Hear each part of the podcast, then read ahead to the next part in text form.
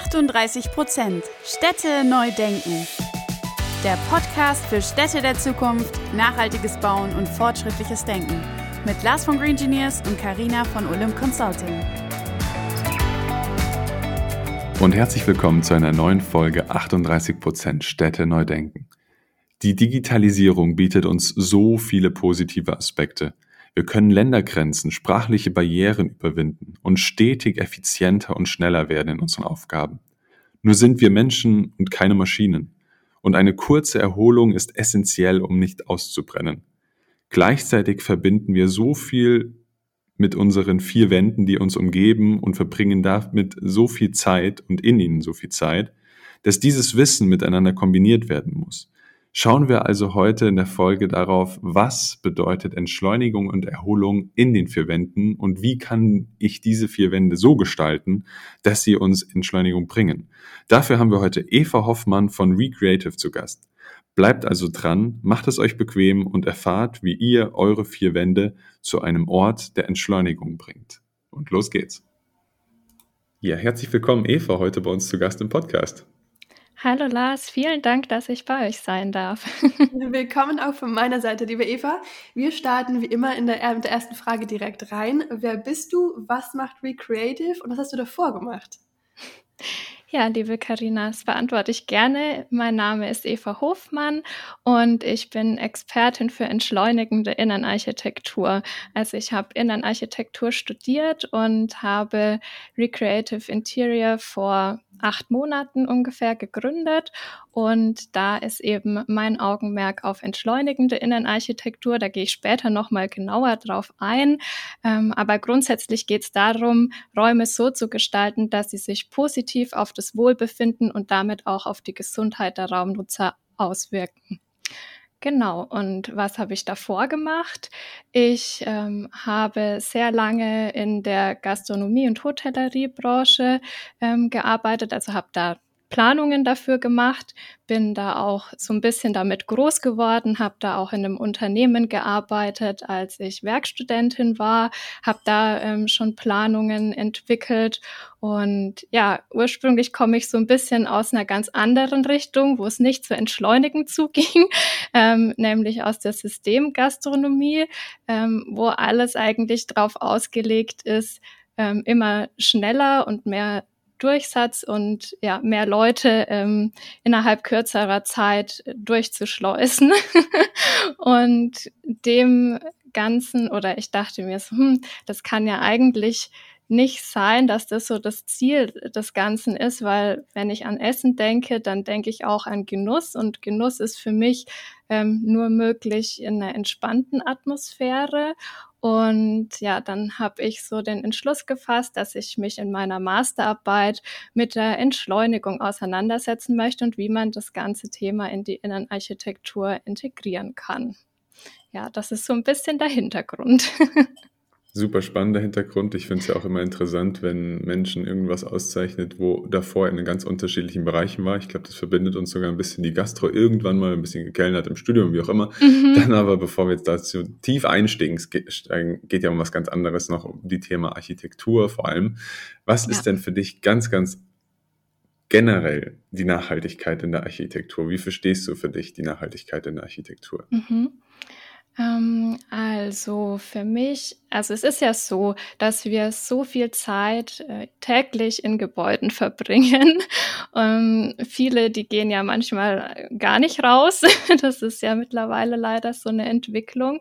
Und für mich ist es nicht nur ähm, in Bezug auf den Einsatz von nachhaltigen Materialien, sondern auch, dass wir eine Verantwortung haben als Innenarchitekten, Architekten, ähm, ja, in unserer Gestaltung, wie gestalten wir Gebäude, wie gestalten wir Räume, dass sie ähm, ja im Endeffekt auch für unsere Nachfahren lebenswert sind oder ähm, einfach auch einen, einen Mehrwert oder ja einfach eine gute Nutzung haben, ähm, dass man eben nicht das Gefühl hat, okay, wir haben jetzt gerade einen Umbau gemacht, aber eigentlich äh, taugt uns das Ganze gar nicht mehr so, das Konzept, und wir müssen in fünf Jahren schon wieder renovieren oder umbauen und äh, Dinge rausreißen. Also dass man wirklich auch vorausschauend denkt und plant. So würde ich das Ganze jetzt mal beantworten.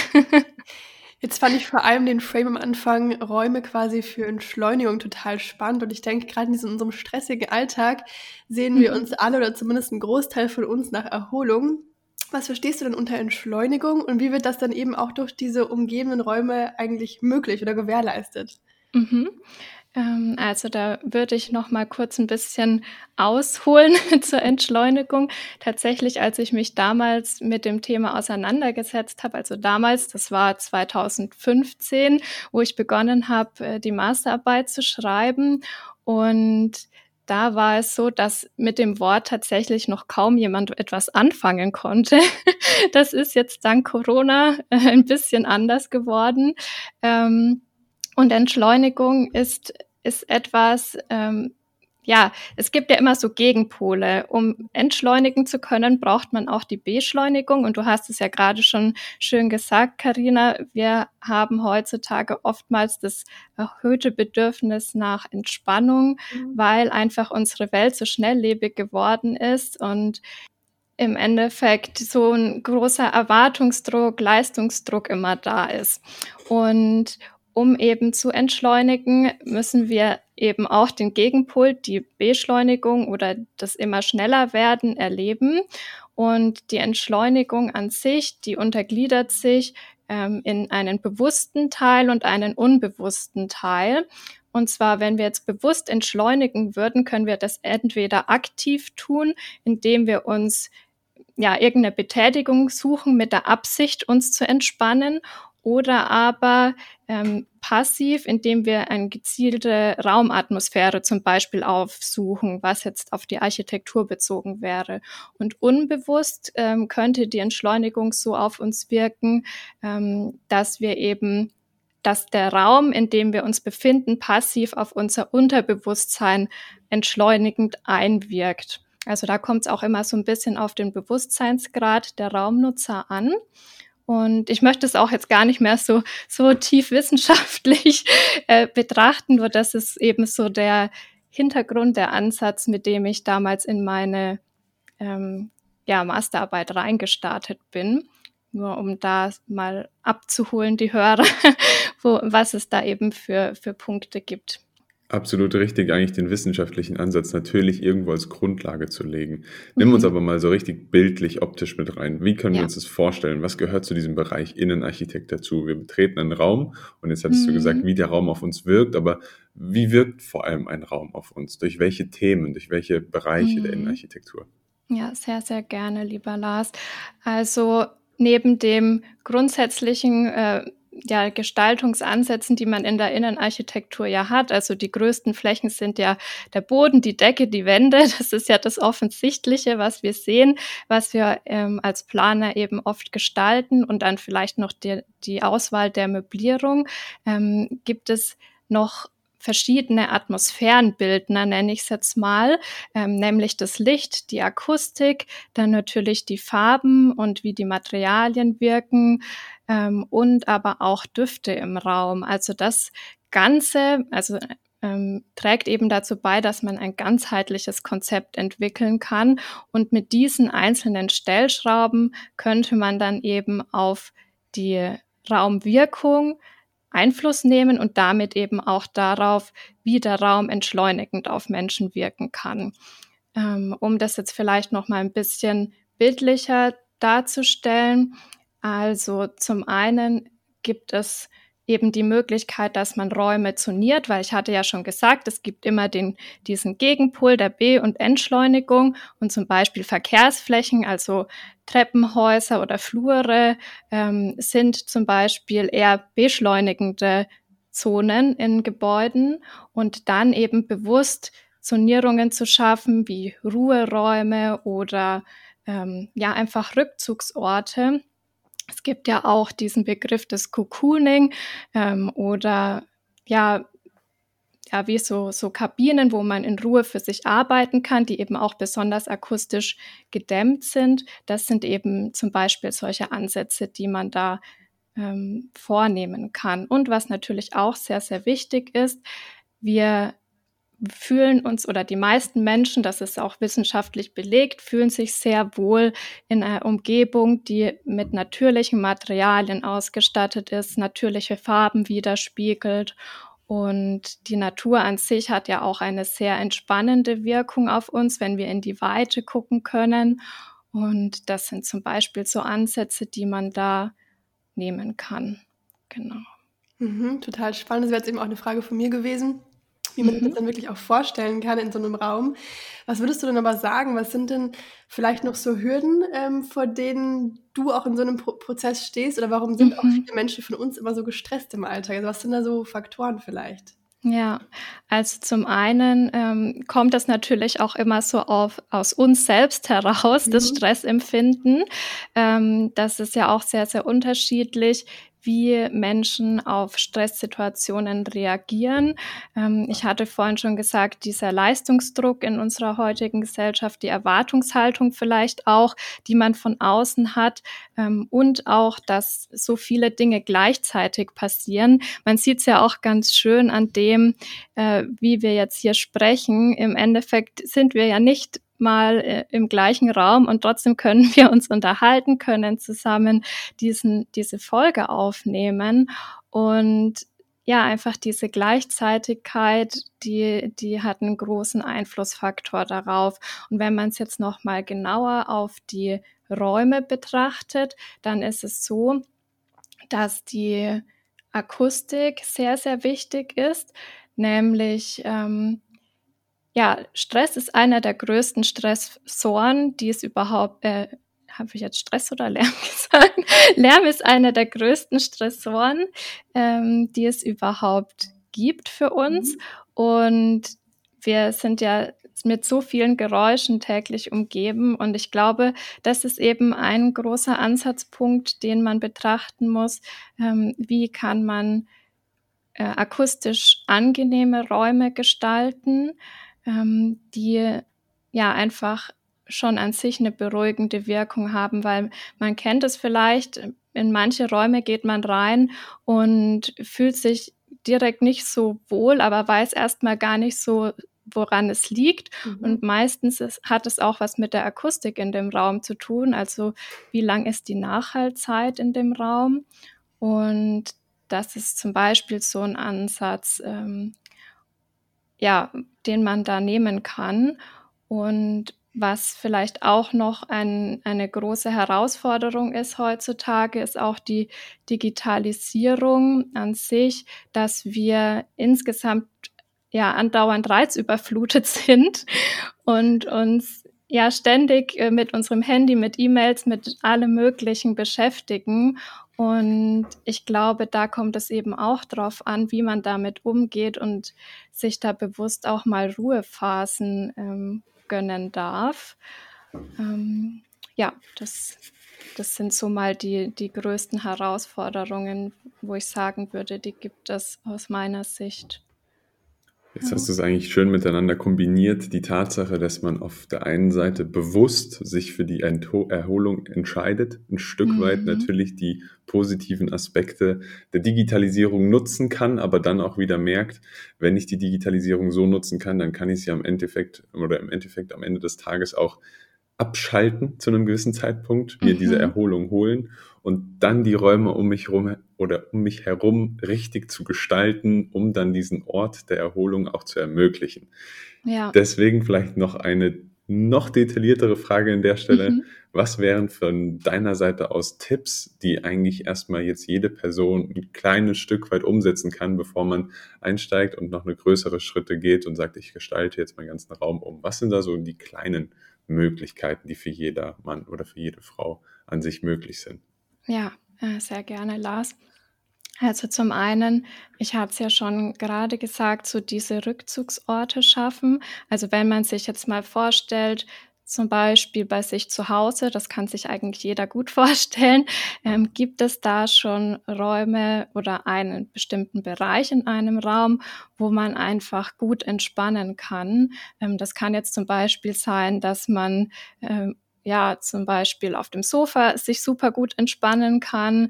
Das kann auch sein, dass man sich zum Beispiel eine extra ähm, Ecke einrichtet, wo man ja einfach auch optisch abgeschirmt ist von allem außenrum. Es kann auch sein, dass man ähm, ja zum Beispiel im Schlafzimmer gut entspannen kann. Also dass man wirklich sich so einen Rückzugsort schafft und den auch mit bestimmten Gegenständen oder bestimmten Farben ausstattet, ähm, die einem einfach gut tun und wo man so ein bisschen von dem ganzen Trubel des Alltags einfach gut Abstand nehmen kann und abschalten kann.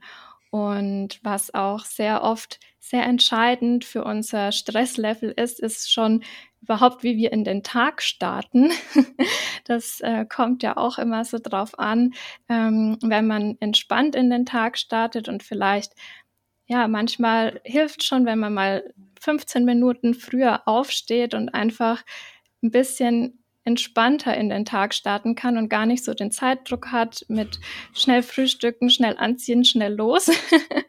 ähm, das ist zum Beispiel auch ein Punkt, der wichtig ist und was mir total geholfen hat. Da kommen wir jetzt wieder mehr in die Innenarchitektur oder in, ähm, ja, in den gestalterischen Teil, nämlich ich habe mir vor ein paar Jahren einen Tageslichtwecker an geschafft und der ist richtig toll, weil da wirst du äh, zum einen mit Licht geweckt, also der simuliert tatsächlich den Sonnenaufgang und das ist so ein ganz, ganz sanfter Start dann in den Tag. Wenn jetzt jemand zuhört und sagt, oh, also von Licht würde ich jetzt nicht aufwachen. ähm, es gibt auch die Möglichkeit, da ähm, Musik mit einspielen zu lassen oder man könnte zum Beispiel auch Radio einstellen, aber ähm, das ist jetzt eher nicht so, so mein Thema. Ähm, genau, und das kann auch schon dazu beitragen, dass man sehr entspannt in den Tag startet. Und das Gleiche funktioniert dann auch am Abend. Man kann sich da sozusagen ähm, beispielsweise mit Meeresrauschen äh, den Sonnenuntergang genießen. Und das ist auch was ähm, ganz, ganz Tolles. Also das ist so ein Gadget, wo ich sage, das ähm, könnte jeder, den das interessiert, sich ähm, ja zulegen, weil das einfach ganz toll ist. Total greifbar, was du sagen kannst. Ich kann da total ähm, ja, relaten. Ähm, ich denke, gerade mhm. mit solchen kleinen Kniffen im Alltag kann man natürlich total viel Ruhe reinbringen. Wir ja. hatten auch neulich gewitzelt, ähm, dass wir uns so ein paar kleine Smart Home Sachen bauen wollen bei uns und dann zum Beispiel mhm. früh, wenn dann irgendwie das äh, irgendwie der Wecker klingelt, dass dann direkt ähm, Vogelgezwitscher oder sowas kommt. ja, sehr so cool. Elemente, die ja einfach Ruhe bringen, aber klar auch die ganze Raumgestaltung und Akustik kann wahnsinnig viel verändern. Also fand ich es mir total spannend bis hierher. Jetzt sind wir schon bei der letzten Frage angekommen und ich bin sehr gespannt, was du dazu sagst. Ähm, stellen wir immer einen Gästen und zwar, in welcher Stadt der Welt bist du am liebsten und welche Gebäude haben hierbei den größten Einfluss drauf? Mhm. Ähm, also ihr hattet mir ja vorher schon die Frage zugeschickt und ich habe da wirklich lang überlegt, ähm, was ich da sagen würde. Ähm, tatsächlich ist es bei mir Lissabon. Also ich liebe Rom auch, weil da einfach so viele äh, verschiedene alte Gebäude stehen und man geht um die nächste Ecke und ist irgendwie wieder sofort so ehrfürchtig. Aber was bei mir ja irgendwie Lissabon, als ich Lissabon besucht habe, das hat irgendwie was mit mir gemacht und wahrscheinlich liegt das auch an den vielen schönen portugiesischen Fliesen an den Häuserfassaden. Ich finde das einfach ganz, ganz toll und ähm, ich habe gar nicht wirklich so ein Gebäude, wo ich sage, das hat den Einfluss darauf, sondern es ist irgendwie die ganze Stadt an, an sich, der Charme, ähm, wenn man von dem Castello über die Stadt schaut oder von diesem ähm, Aufzug, der einfach mitten zwischen den Häusern ähm, über die Dächer der Stadt führt und man diesen Ausblick genießen kann. Das ist so das, was für mich irgendwie den Charme dieser Stadt ausmacht. Und ja, das ist ähm, für mich auch wieder so eine gewisse Punkt in Entschleunigung, weil wir nämlich auch gut entspannen können, wenn wir weit gucken können. Also das sollte man auch, das vielleicht noch als zusätzlicher Tipp zu der vorigen Frage fällt mir gerade ein. ähm, das sollte man auch machen, wenn man sehr, sehr viel arbeitet, sehr viel vor dem Bildschirm sitzt, dass man sich immer mal bewusst äh, die Zeit nimmt, auch die, den Blick in die Weite schweifen zu lassen, mal für ein paar Minuten zwischendurch, weil das total entspannend wirken kann. Vielen, vielen, vielen Dank. Also super, super spannend, was du mir erzählst, was du Karina und mir erzählst und den Gästen da draußen natürlich. Ich hoffe, ihr da draußen habt einiges mitnehmen können an Tipps und Ideen. Ich auf jeden Fall. Diese Situation mit dem Wecker, glaube ich, werde ich mir ganz bald sogar schon aneignen, weil ich eigentlich das schon länger auf meiner To-Do-Liste habe, dass ich diese Thematik vom Aufstehen bis zum ins Bett gehen eigentlich sehr viele Themen am Tage habe, wo ich sage, ein entspanntes Aufstehen, ein entspanntes ins Bett gehen ist, glaube ich, essentiell für all unsere Gesundheit, für unsere Erholungsaspekte. Mhm. Aber vielen, vielen Dank für diese ganzen spannenden Eindrücke und auch diese konkreten Maßnahmen, mit denen sehr, wir alle jetzt gerne. irgendwas anfangen könnten, um hier beispielsweise entspannt, wo auch immer die Podcast gerade gehört wird, wo ihr den hört, egal ob im Zug, im Bett oder wo auch immer, wenn ihr jetzt anfangt, aktiv eure Umwelt zu gestalten, aktiv irgendwie auch das zu genießen, dass ihr mal irgendwo einen Entschleunigungsmoment drin habt. Ich glaube, dann geht es uns allen damit irgendwo besser. Also vielen, vielen Dank, Eva, dafür und hoffentlich bis ganz sehr bald. Gerne. Danke, dass ich da sein durfte und mein, meine Erfahrungen, mein Wissen mit euch teilen durfte. Wir hoffen, die Folge hat euch gefallen und ihr konntet neuen Input mitnehmen. Damit ihr auch die nächste Folge am Donnerstag um 18 Uhr nicht verpasst, könnt ihr unseren Channel abonnieren und gerne auch eine Bewertung dalassen. Du findest uns auf Spotify, Apple Podcast und allen gängigen Podcast-Plattformen. Danke fürs Anhören und bis nächste Woche.